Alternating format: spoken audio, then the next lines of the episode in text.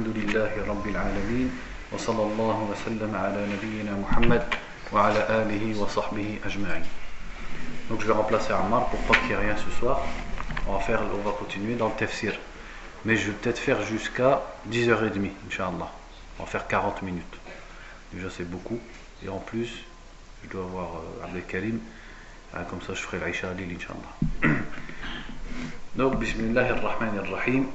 يقول الله عز وجل والسماء والسماء ذات البروج. يعني يحلف, يحلف الله عز وجل ويقسم بالسماء ذات البروج. فيقول الشيخ عبد الرحمن بن سعدي رحمه الله تعالى والسماء ذات البروج أي ذات المشتمل على منازل الشمس والقمر والكواكب المنتظمة في سيرها على أكمل ترتيب ونظام دال على كمال قدرة الله تعالى ورحمته وسعة علمه وحكمته. يعني البروج مواضع الكواكب أو آه، المجموعات من النجوم في السماء. هذه هي البروج. دونك اون دون سورة البروج دونك لو بروميي فيرسي دي والسماء ذات البروج c'est-à-dire je jure par le ciel qui a des constellations. Donc البروج hein? Non on l'a fait. Qu'est-ce qu'on l'a fait Ouais.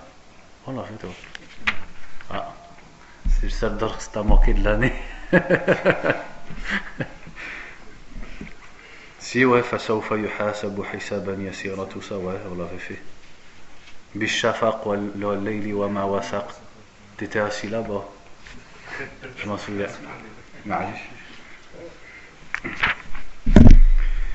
Oui.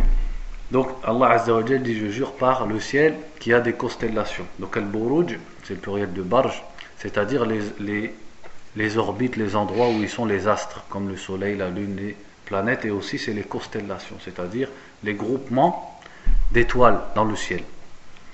Donc ces groupements d'étoiles, comme il le dit ici, ils montrent dans la façon dont ils se déplacent et leur organisation, parce que les astres ils sont organisés et ils bougent d'une façon organisée, ils prouvent la puissance d'Allah subhanahu wa ta'ala. Et aussi ils prouvent sa grande science et sa sagesse subhanahu wa ta'ala.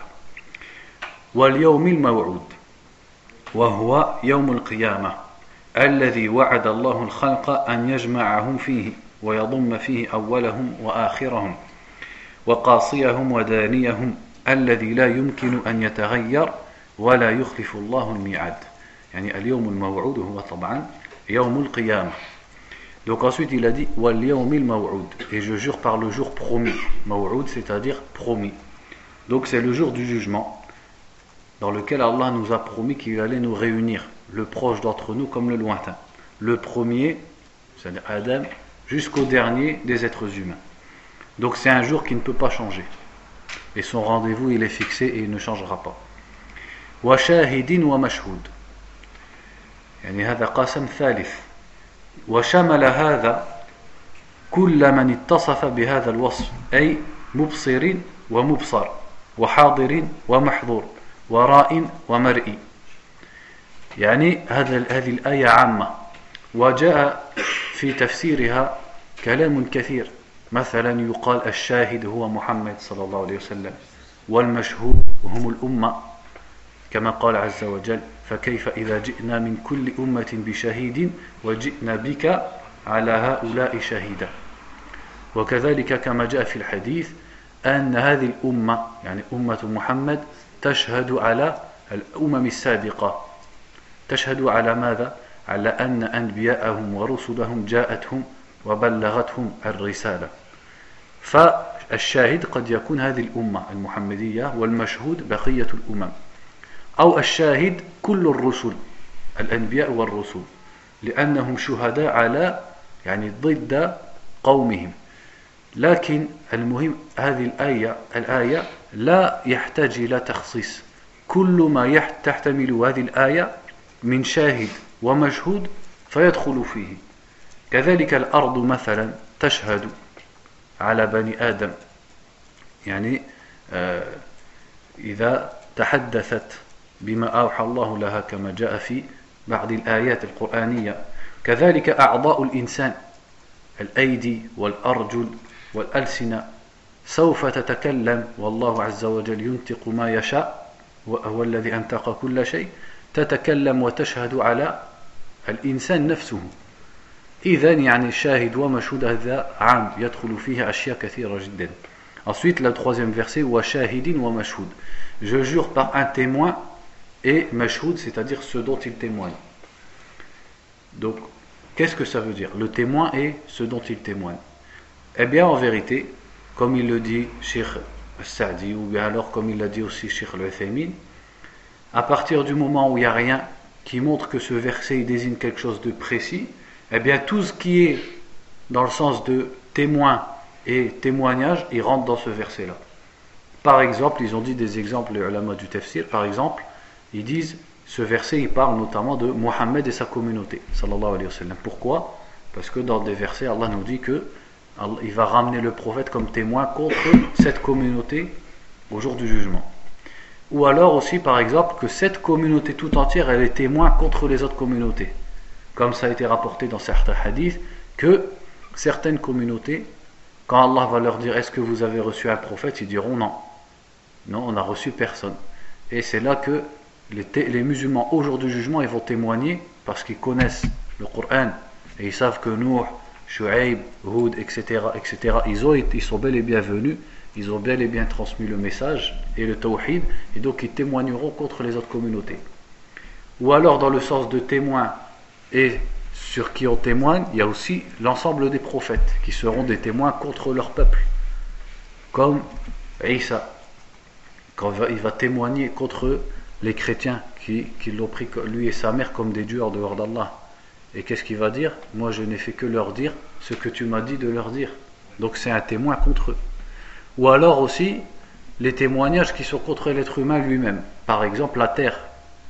La terre, Allah nous a dit qu'elle allait parler au jour du jugement. Allah va lui inspirer de raconter son histoire. C'est-à-dire de raconter tout ce qui s'est passé à sa surface. Donc ça, c'est contre les êtres humains.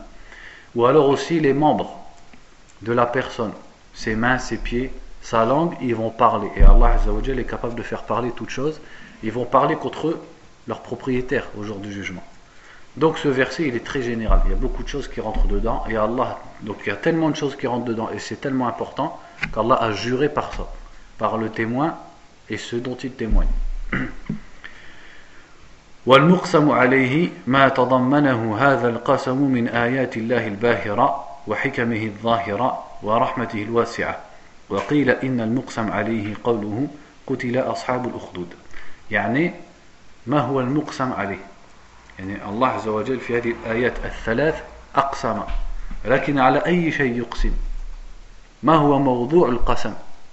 يقال إن موضوع القسم موجود ومتضمن في هذه الآيات وهي البروج واليوم الموعود والشاهد والمشهود عليه.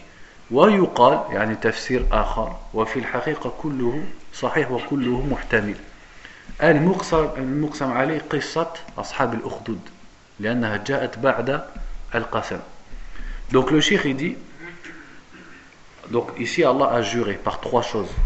Mais quel est le sujet pour lequel il a juré? C'est-à-dire quand on jure je dis par exemple Wallahi je vais venir demain Wallahi j'ai vu un tel faire ça donc là sur quoi Allah a juré? Certains ils ont dit que l'objet pour le, sujet sur lequel il a juré, c'est ce qui est contenu dans les trois versets. C'est-à-dire les trois versets, c'est à la fois il jure et ça contient la chose pour laquelle il jure. C'est-à-dire sa grandeur par le fait qu'il y a des constellations, sa grandeur par le fait qu'il y a le jour du jugement et aussi par le témoin et ce dont il témoigne. Et d'autres ils ont dit non. Sur ce sur quoi il a juré, c'est ce qui est venu après l'histoire de Ashab al-Urdud.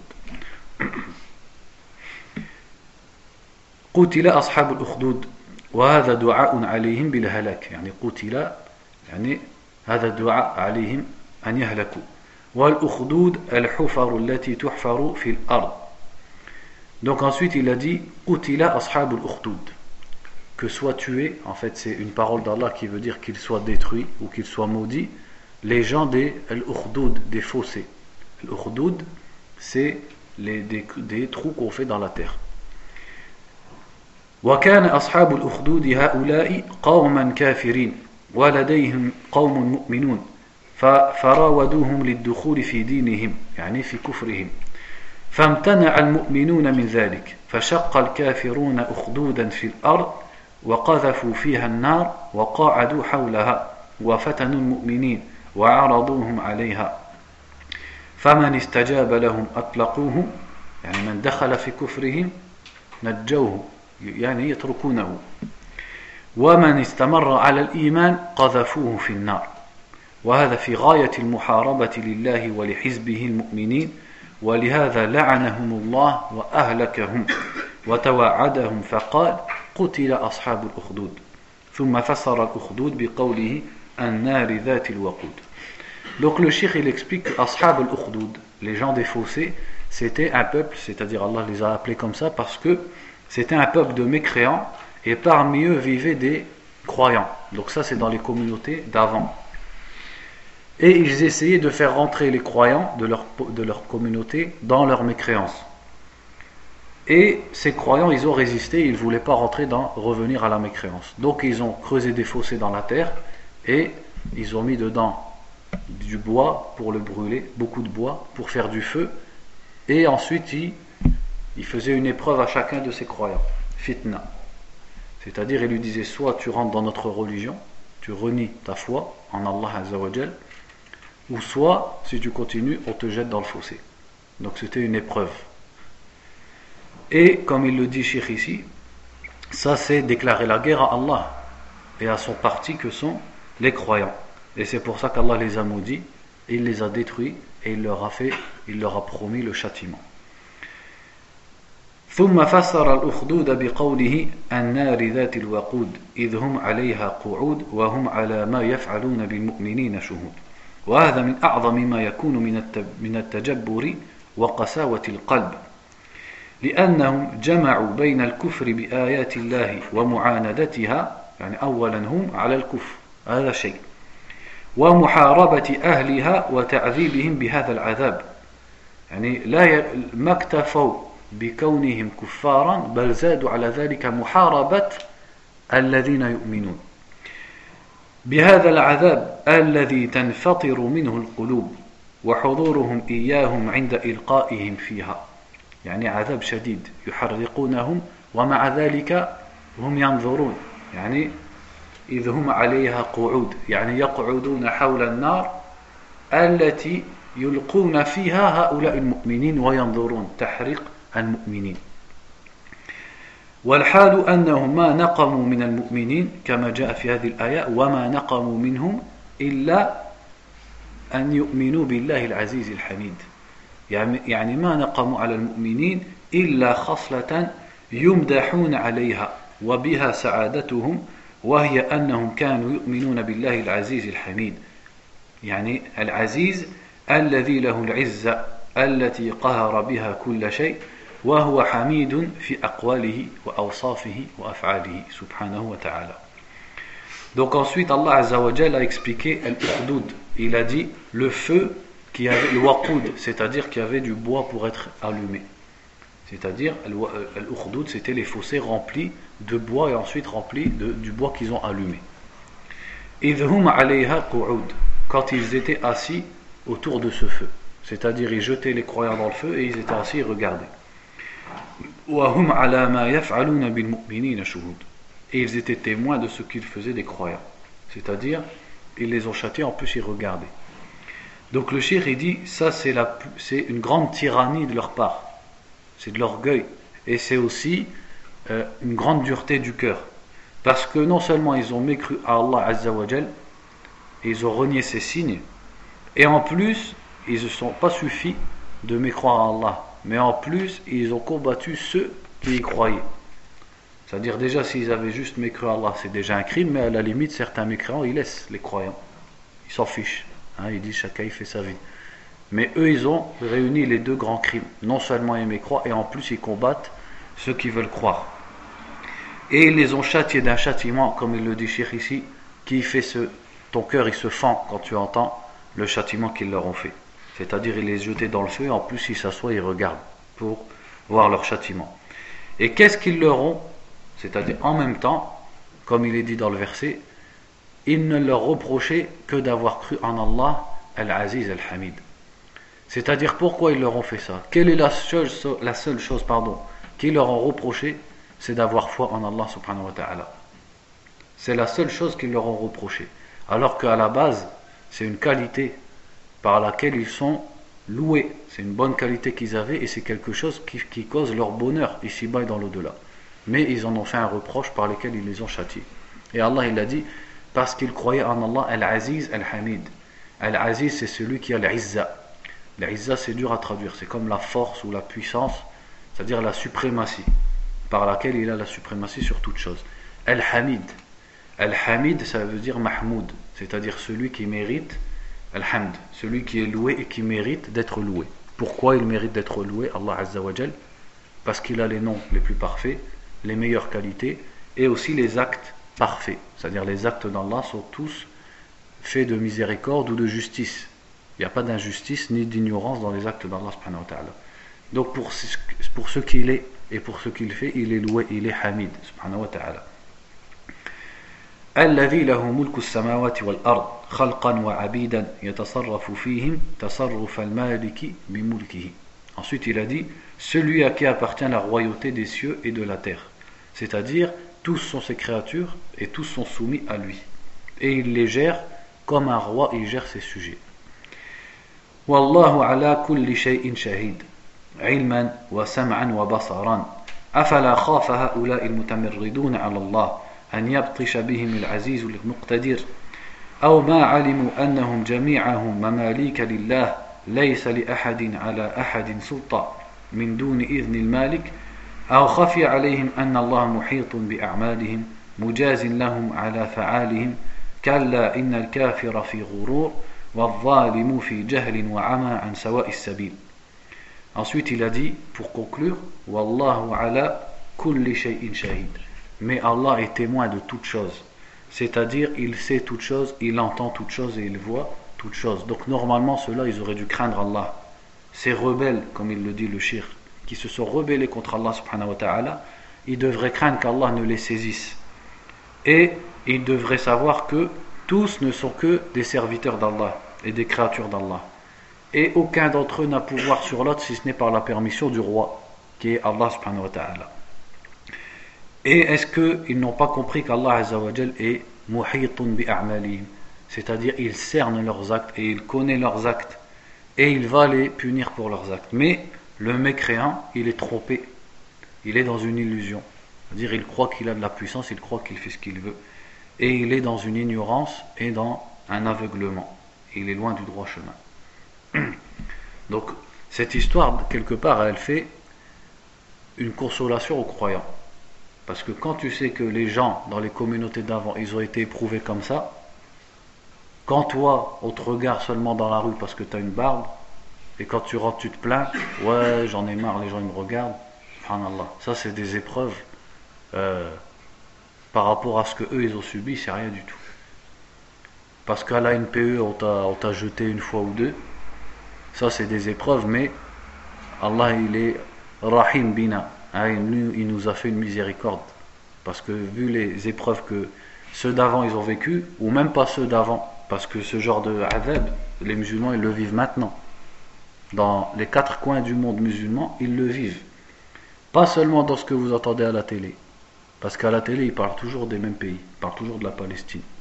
Mais jamais ils parlent de la Tchétchénie et les massacres qui se passent là-bas. Jamais ils parlent de ce qui se passe en Inde au Cachemire.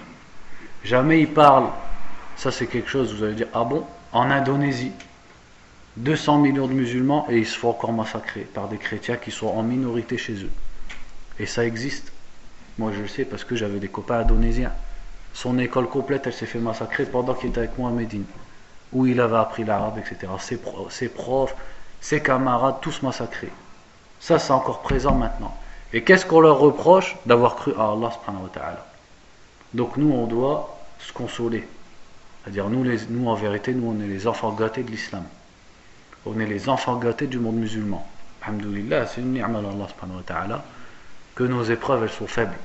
Nous, on est éprouvés par la maladie, par le regard des gens, par un peu de racisme, d'islamophobie, mais ça c'est rien en vérité. C'est rien du tout par rapport à ce que certains musulmans y vivent encore maintenant. ثم وعدهم وأوعدهم وعرض عليهم التوبة فقال إن الذين فتنوا المؤمنين والمؤمنات ثم لم يتوبوا فلهم عذاب جهنم ولهم عذاب الحريق أي العذاب الشديد المحرق. قال الحسن يعني ما أدري الحسن البصري أو حسن ابن علي لكن غالبا هو الحسن البصري رحمه الله. انظروا إلى هذا الكرم والجود من الله عز وجل. هو هم قتلوا أولياءهم وأهل طاعته وهو يدعوهم إلى التوبة يعني مع أنهم عذبوا المؤمنين الله عز وجل يذكر أنهم إن لم يتوبوا يعذبهم بمعنى أنهم إن تابوا تاب الله عليهم هذا من سعة رحمته سبحانه وتعالى Ensuite, il a dit ceux qui ont tenté les croyants, c'est-à-dire qu'ils les ont éprouvés, qu'ils les ont brûlés, qu'ils les ont tués, qu'ils les ont torturés, etc. Qui ont éprouvé les croyants et les croyantes et qu'ensuite ils ne se repentent pas, ceux-là ont le châtiment de la géhenne, c'est-à-dire de l'enfer, et ils ont le châtiment de al-hariq. Hariq, c'est-à-dire le feu qui brûle. Al-Hassan a dit, Al-Hassan al-Basri, il dit Regardez la générosité d'Allah. Ils ont tué ses alliés, ils ont tué les croyants, et ils ont tué ceux qui lui obéissent, et lui il les appelle à se repentir. Parce que ça, c'est un appel général à tous les koufars, et notamment ceux qui, punissent et qui torturent et qui tuent les musulmans. Qu'est-ce qu'Allah a dit? Il n'a pas dit ceux qui font ça, ils sont fichus. Il a quand même ouvert la porte du repentir. Il a dit ceux qui ont éprouvé les croyants, les croyants, et qui ensuite ne se sont pas repentis. Ceux-là ont le châtiment de l'enfer et le châtiment du feu, du feu brûlant. C'est-à-dire, s'ils se repentent, Allah va quand même accepter leur repentir. Et ça, ça s'est trouvé déjà quand Le plus vieil exemple dans notre communauté, c'est déjà chez les Sahaba. Omar ibn al-Khattab, al-Farouq, Amir al-Mu'minin, il faisait partie de ceux qui faisaient des misères aux musulmans au début de l'islam. Abu Sufyan ibn Harb, radiallahu anhu, wa an ibnihi, wa an ibnatihi umm mu'minin, wa an zawjatihi hind, il faisait partie de ceux qui étaient parmi les pires ennemis du prophète, radiallahu anhu mais après il a compris. Et comme il a dit Allah a rentré la foi dans mon cœur. Ou alors euh, Sahabi al-Habashi euh, non pas Bilal comment il s'appelait? Wahshi. Voilà. al-Habashi l'esclave éthiopien qui a tué Hamza. Il a tué l'oncle du prophète sallallahu alayhi wa sallam. Et qui il a tué plus tard? C'est pour ça il, disait j'ai tué le meilleur des hommes et j'ai tué le pire des hommes. Il a tué Moussaïlima après la mort du prophète sallallahu dans Hurub al-Ridda, c'est-à-dire les guerres menées par Abu Bakr contre ceux qui étaient sortis de l'islam parmi les Arabes, et notamment à l'est de la péninsule, ceux qui avaient suivi le faux prophète Moussaïlima, et c'est lui qui a tué Moussaïlima. Alors qu'avant, à l'époque, il a tué Hamza. Regardez comment Allah retourne les choses, comme c'est cité dans le hadith, qu'Allah rit de deux hommes dont l'un tue l'autre et les deux rentrent au paradis. Les Sahaba, ils ont dit comment est-ce possible? Et il a dit, bah, ils font une guerre, le mécréant il tue le musulman, donc le musulman il rentre au paradis, et plus tard ce mécréant il se convertit, il se fait tuer, il rentre au paradis. Donc celui qui meurt et celui qui l'a tué, il se retrouve des amis au paradis. Ça c'est la miséricorde d'Allah subhanahu wa ta'ala. ولما ذكر عقوبة الظالمين ذكر ثواب المؤمنين فقال إن الذين آمنوا يعني بقلوبهم وعملوا الصالحات بجوارحهم لهم جنات تجري من تحتها الأنهار ذلك الفوز الكبير الذي حصل به الفوز برضا الله ودار كرامته Ensuite, après Allah Azzawajal, après qu'il ait mentionné le châtiment des injustes, il mentionne la récompense des pieux et il dit ceux qui ont cru, c'est-à-dire par leur cœur, et qui ont fait les bonnes œuvres, c'est-à-dire par leurs membres, ceux-là ont les paradis sous lesquels coulent les ruisseaux. Et voilà la grande réussite, c'est-à-dire par laquelle ils ont la satisfaction d'Allah d'une part et par laquelle il rentre dans la demeure de Al-Karama, c'est-à-dire des honneurs et de la générosité d'Allah subhanahu wa ta'ala.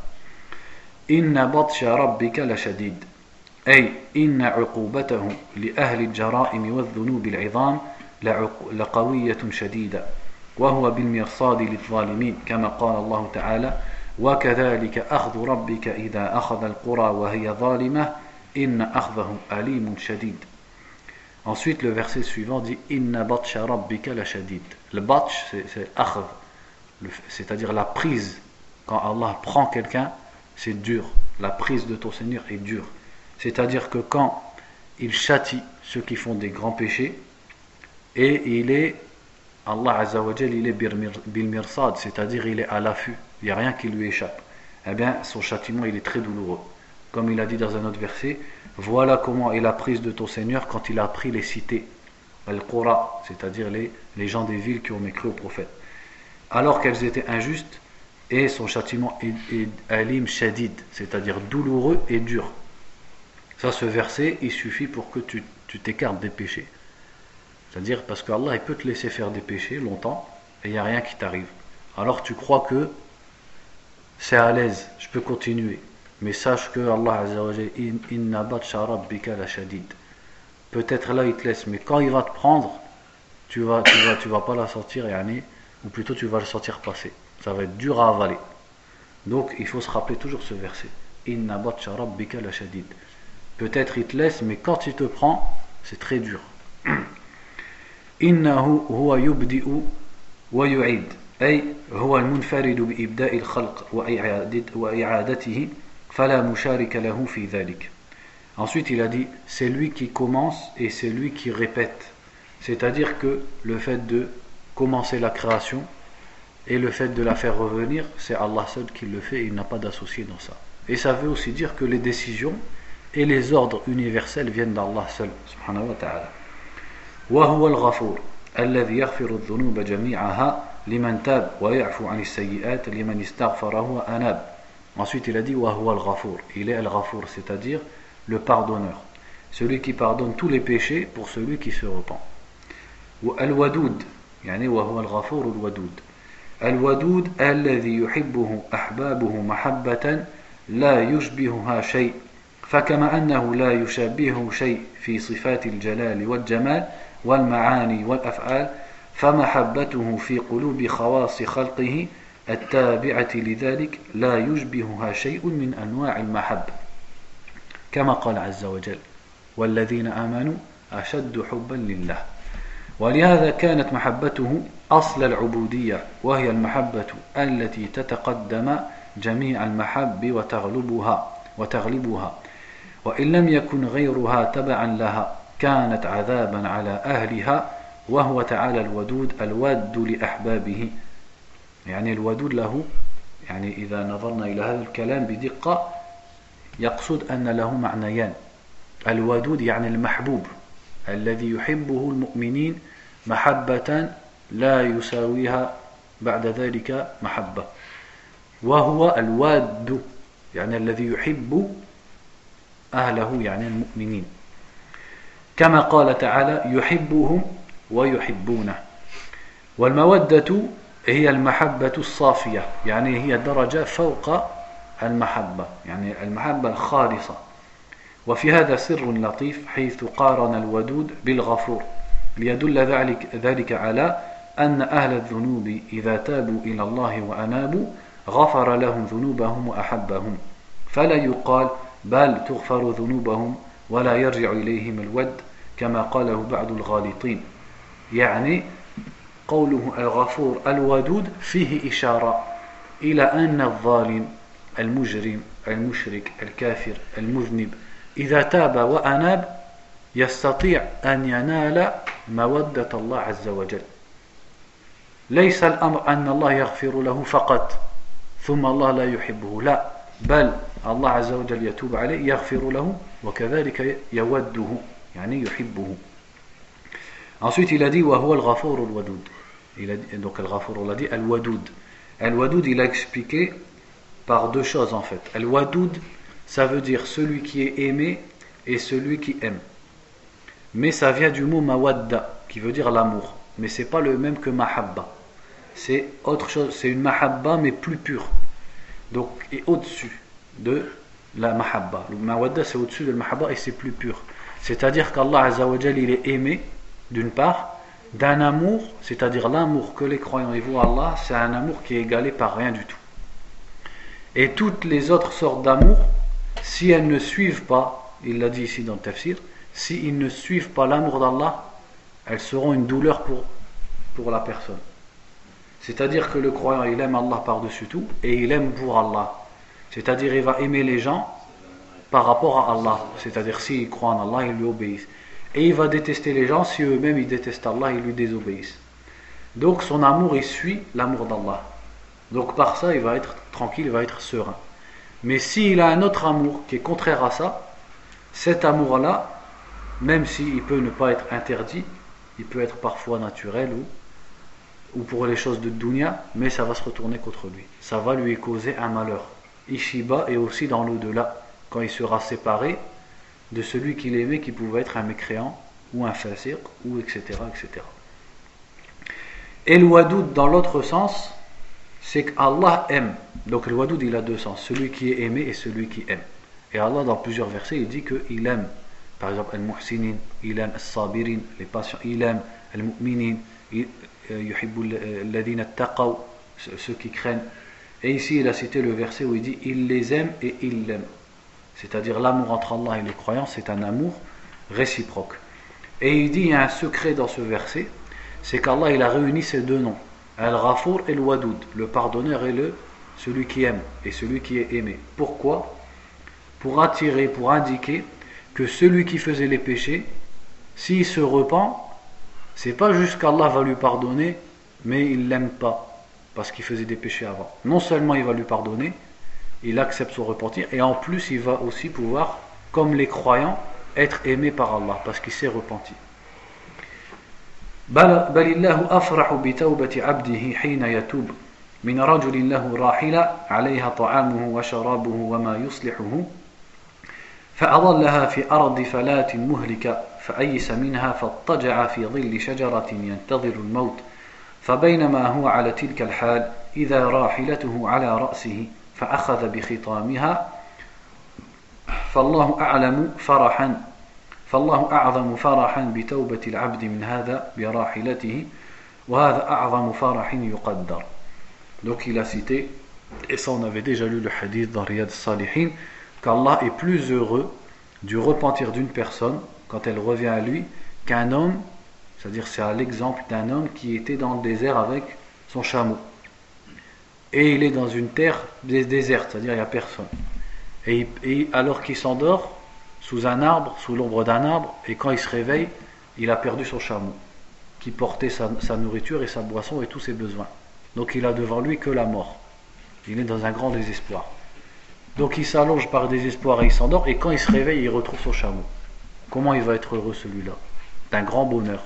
Et le prophète, il nous dit, Allah, il a aussi le bonheur, c'est-à-dire il est heureux aussi de, de la personne quand elle se repent à lui.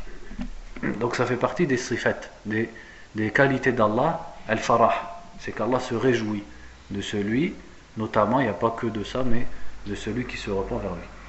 فلله الحمد والثناء وصف الوداد ما أعظم بره وأكثر خيره وأغزر إحسانه وأوسع امتنانه ذو العرش المجيد أي صاحب العرش العظيم الذي من عظمته أنه وسع السماوات والأرض والكرسي فهي بالنسبة إلى العرش كحلق كحلقة ملقاة في فلات بالنسبة لسائر الأرض. وخص الله العرش بالذكر لعظمته ولأنه أخص المخلوقات بالقرب منه تعالى وهذا على قراءة الجر يعني المجيد. يكون المجيد نعتا للعرش وأما على قراءة الرفع يعني المجيد فإن المجيد نعت لله والمجد سعة الأوصاف وعظمتها Donc ensuite il a dit à propos de lui-même Zul Arsh al-Majid, celui qui possède le trône, Al-Majid. Al-Majid c'est-à-dire le grand, le, le, le sublime. Majid c'est-à-dire celui qui a des grandes qualités et des grands euh, comment dire, des grandes spécificités, des grandes qualités. Donc Allah Azzawajal, il s'est nommé ici comme celui qui possède le grand trône. Et ce trône, il y a beaucoup de hadiths qui en parlent, il est plus grand que les sept cieux. Et Al-Kursi, qui est en dessous du trône, il représente par rapport au trône comme si tu jetais une pièce dans, dans un désert. Et ensuite, le septième ciel, par rapport au Kursi, il représente comme si tu jetais une pièce dans un désert. C'est-à-dire le Kursi c'est le désert et la pièce c'est le septième ciel. Et ainsi de suite jusqu'à la terre. C'est-à-dire le sixième par rapport au septième, etc. Donc c'est pour donner approximativement une, une idée de la grandeur de Al-Arsh. Et c'est la créature d'Allah qui est la plus proche de lui. Puisque lui, il est élevé au-dessus du trône. Donc c'est la créature d'Allah la plus grande et celle qui est la plus proche de lui. C'est pour ça qu'il l'a cité ici. Et il l'a cité, donc après il a dit Dhul Arshil Majid. Le Majid c'est un adjectif. Mais est-ce qu'Allah ici a voulu dire Dhul Arsh et il s'arrête, c'est-à-dire celui qui a le trône Et après il dit Al-Majid, c'est-à-dire en parlant de lui-même, Allah, donc on dirait Al-Majidou. Ou est-ce qu'il veut dire Dhu Al-Arshil Majid, celui qui a Al-Arsh Al-Majid, le trône qui est Majid Les deux ils sont possibles. Et il faut que retenir une, règle dans le tafsir, c'est que quand un verset, il, peut supporter deux significations, et que les deux elles se contredisent pas, eh ben justement ça fait partie de la grandeur de la parole d'Allah, c'est que les deux on les prend. Justement ça fait partie des miracles du Coran. Que une phrase elle a deux significations, mais les deux on les prend en fait. Ça fait partie des, des secrets, des miracles du Coran. Donc ici les deux sont valables. On peut dire Al-Majidi donc si on dit I la fat Majid, c'est-à-dire c'est le trône qui est Majid, ou si on dit Al-Majidou, ça revient à Allah, qui est parmi les noms d'Allah, bien sûr, il y a Al-Majid. Et il dit Al-Majd, Al-Majid, ça vient de Al-Majd. Al-Majd, c'est la grandeur des, des qualités. Quelque chose qui a de grande qualité, il est Majid. فعال لما يريد أي مهما أراد شيئا فعله إذا أراد شيئا قال له كن فيكون وليس أحد فعالا لما يريد إلا الله فإن المخلوقات ولو أرادت شيئا فإنه لا بد لإرادتها من معاون وممانع. والله لا معاون لإرادته ولا ممانع له مما أراد. يعني الإنسان الله عز وجل له إرادة والإنسان له إرادة ولكن هل الإرادتان متساويتان؟ لا. الإنسان ربما يريد شيئا ولا يصيبه. يعني هناك شيء يمنعه أو يحتاج إلى معاونة ليصل إلى هذا الشيء المراد أما الله عز وجل هل يمنعه مما يريد شيء أبدا إذا أراد شيئا يقول له كن فيكون فرق بين الإرادتين Ensuite, il a dit à propos de lui-même, Fa'alun lima yurid, celui qui fait ce qu'il veut. C'est-à-dire Allah, quand il veut une chose, il l'a fait et personne ne peut l'empêcher. Donc Allah a une volonté. L'être humain aussi, il a une volonté, mais elles ne sont pas pareilles. C'est-à-dire la volonté d'Allah, il n'y a personne qui l'aide à accomplir ce qu'il veut et il n'y a personne qui peut l'empêcher. Alors que l'être humain, quand il veut quelque chose, il a besoin de facteurs qui vont l'aider à faire cette chose ou à l'acquérir.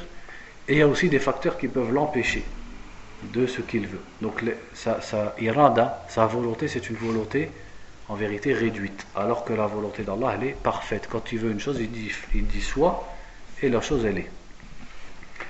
ثم ذكر من أفعاله الدالة على صدق ما جاءت به رسله فقال هل أتاك حديث الجنود فرعون وثمود؟ يعني كيف كذبوا المرسلين فجعلهم الله من المهلكين. بل الذين كفروا في التكذيب أي لا يزالون مستمرين على التكذيب والعناد لا تنفع فيهم الآيات ولا تجدي لديهم العظات. والله من ورائهم محيط. أي قد أحاط بهم علما وقدرة كقوله إن ربك لبن إن ربك لبالمرصاد. ففيه الوعيد الشديد للكافرين من عقوبة من هم في قبضته وتحت تدبيره. بل هو قرآن مجيد أي وسيع المعاني وعظيمها كثير الخير والعلم في لوح محفوظ من التغيير والزيادة والنقص ومحفوظ من الشياطين. وهو اللوح المحفوظ الذي قد أثبت الله فيه كل شيء. وهذا يدل على جلالة القرآن وجزالته ورفعة قدره عند الله تعالى والله أعلم. Donc il finit les derniers versets en disant Hal ataka hadithu junud فرعون وثمود بل الذين كفروا في تكذيب والله من ورائهم محيط c'est-à-dire est-ce que te sont parvenus l'histoire des armées de Pharaon et de Thamoud donc c'était pas les mêmes époques. Thamoud c'était des peuples arabes auxquels est venu le, prophète Saleh et Pharaon. Vous connaissez avec Moussa. Et c'est un mot qui désigne tous les chefs de l'Égypte à l'époque. Donc ils ont démenti les prophètes et Allah les a détruits. Mais ceux qui ont mécru sont dans le fait de démentir, c'est-à-dire continuellement ils démentissent, même quand ils reçoivent des signes et des exhortations. Mais Allah les cerne derrière eux, c'est-à-dire il les cerne à la fois par sa science et par son pouvoir, c'est-à-dire il sait tout ce qu'ils font et il est capable de les prendre quand il veut. Donc ça c'est un wa'id, c'est-à-dire une menace pour les mécréants. Après, il a dit à la fin, majid fi. Mais c'est une lecture, c'est-à-dire un courant majid qui est dans une tablette protégée. C'est-à-dire le courant majid, c'est-à-dire comme on l'a dit, majid c'est quelque chose qui a de grande qualité. Donc le Coran il a de grandes significations et il englobe beaucoup de biens et beaucoup de savoir. Fi mahfouz, c'est-à-dire il est dans une table protégée. Ça, c'est l'eau qui est au ciel, dans laquelle Allah a inscrit toutes choses, et notamment il a inscrit sa parole, subhanahu wa ta'ala, qui est le Coran. Mahfoud, et il a qualifier cette table, cette tablette de protégée, parce qu'elle est protégée de, du changement. Ce qui est écrit dedans, il ne change pas. Il est protégé des mains des créatures il est protégé des shayatines. Donc c'est pour ça, et ça, ça montre la hauteur et la place du Coran. Donc on arrête là pour Al-Buruj. Wallahu a'lam wa sallallahu wa sallam ala nabiyyina Muhammad wa ala alihi wa sahbihi.